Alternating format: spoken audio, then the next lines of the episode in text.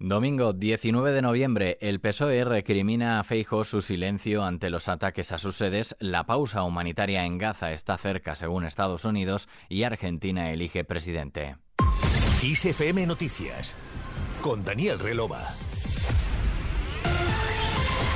La portavoz del PSOE, Pilar Alegría, ha cargado contra el líder del PP, Alberto Núñez Feijó, por seguir callado ante los ataques a las sedes socialistas y el peligroso odio, dice, que siembra en las calles su socio de la ultraderecha de Vox. No es de recibo que después de más de dos semanas de altercados y ataques a las sedes socialistas por toda España, el señor Feijó no haya emitido ni una sola palabra de rotunda condena. No es de recibo que los socios del Partido Popular, la ultraderecha de Vox, sea el principal agitador de un peligroso odio y desprecio en las calles y el señor Feijó siga callando y por lo tanto otorgando. No es de recibo que tengamos que ver cómo una concejala y exalcaldesa de un pueblo de Segovia del Partido Popular pida un tiro en la nuca para el presidente del gobierno y Feijó calle. No es de recibo que el Partido Popular se manifieste al grito de Vamos España, despreciando a más de 12.600.000 españoles y españolas que con su voto han decidido que haya un gobierno progresista los próximos cuatro años.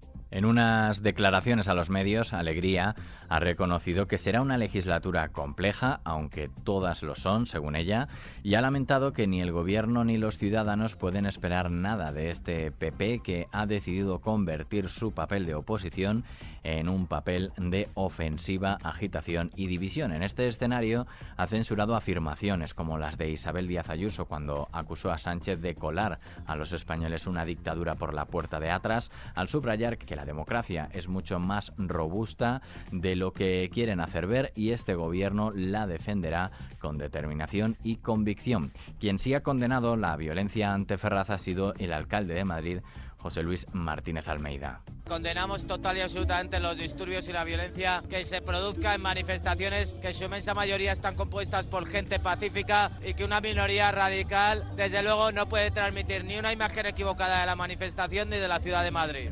Por su parte, el presidente de la Junta de Andalucía, Juanma Moreno, ha acusado este domingo al presidente del gobierno, Pedro Sánchez, de dividir España con un pacto de fraude sustentado en mentiras y ha adelantado que peleará con uñas y dientes para que los andaluces no sean nunca españoles de segunda. Que yo no sé lo que van a hacer en el resto, pero estoy convencido que el conjunto de los españoles se va a movilizar. Pero desde luego, desde Andalucía, vamos a dar la batalla. Vamos a dar la batalla institucional, política, judicial, para que España siga siendo un país donde tengamos los mismos derechos, las mismas oportunidades y las mismas obligaciones, vivamos donde vivamos.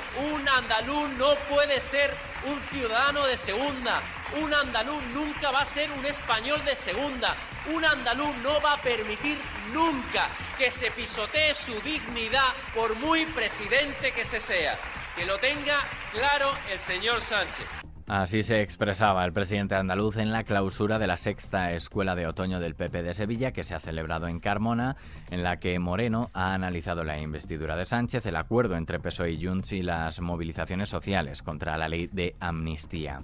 En el marco internacional, el ejército israelí ha asegurado este domingo haber encontrado un túnel fortificado debajo del hospital Sifa en la ciudad de Gaza, donde alega que el grupo islamista Hamas tiene su principal centro de mando y ha mostrado fotos y vídeos del hallazgo. Por otro lado, el gobierno de Estados Unidos ha señalado que está cerca el acuerdo en el que trabajan con Israel y Hamas para hacer una pausa en los bombardeos sobre Gaza que permita liberar a algunos de los 240 rehenes en manos de el grupo islamista. Y Argentina celebra la segunda vuelta de las elecciones presidenciales. Unos 35,8 millones de argentinos están habilitados a votar con sufragio obligatorio para ciudadanos entre 18 y 70 años, optativo para quienes superen esa edad y para los adolescentes de 16 y 17 años, además de para residentes en el exterior. Los dos candidatos a presidente llegaron al balotaje después de que en la primera vuelta el oficialista Sergio Massa obtuviera un 36,78% de los votos y Javier Milei un 29,9%. El resto de los argentinos que no votó a esos candidatos tiene que optar hoy por alguno de los dos, por lo que se observa con atención el voto en blanco y la asistencia en un domingo que cae en medio de un fin de semana largo porque el lunes es feriado en Argentina. Massa ha expresado su optimismo de que los argentinos estén mejor y más unidos en el futuro cercano del país suramericano.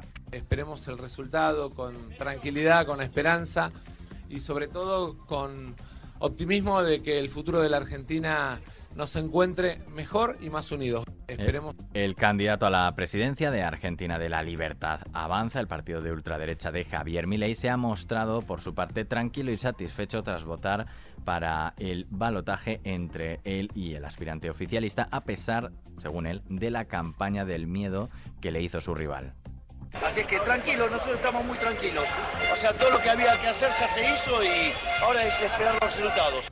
Muchos argentinos asisten con emoción a votar en un año que se cumplen 40 años continuados de democracia, luego del fin de la última dictadura militar, en una elección en la que resulta clave el voto de los jóvenes. El gobierno actual es el responsable del escrutinio provisional que se efectuará en la noche de este domingo, en tanto el escrutinio definitivo a cargo de la justicia electoral y el único con validez legal se iniciará el martes próximo.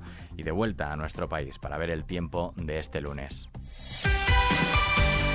En la península y Baleares se prevé una transición de un tiempo anticiclónico a una situación de mayor inestabilidad que afectará a la mitad norte peninsular y al archipiélago balear, mientras que en el resto predominarán cielos poco nubosos. La nubosidad sí que aumentará de noroeste a sudeste en la mitad norte y en Baleares, con precipitaciones en el área cantábrica, Alto Ebro, norte del Ibérico y Pirineos. De forma dispersa no se descartan en otras zonas de Galicia, este del sistema central y resto del Ibérico. Ya en la segunda mitad del día pueden darse con baja probabilidad chubascos en el nordeste de Cataluña. Asimismo, se prevé abundante nubosidad baja al principio en la meseta norte, Ebro, zonas litorales del este peninsular y del oeste de Andalucía y en Baleares siendo probables brumas y nieblas matinales. En Canarias se espera algunos intervalos de nubes medias y altas y no se descartan calimas. Las temperaturas descenderán claramente en la península y Baleares, salvo las máximas en zonas del sur del área mediterránea. Pocos cambios en Canarias donde las temperaturas mantendrán valores atípicamente altos para la época del año, superando en algunos puntos los 30 grados. Con el tiempo terminamos este podcast de XFM Noticias con Susana León en la realización y Daniel Relova quien te habla en la producción. La música y la información actualizada siguen en XFM. Feliz semana.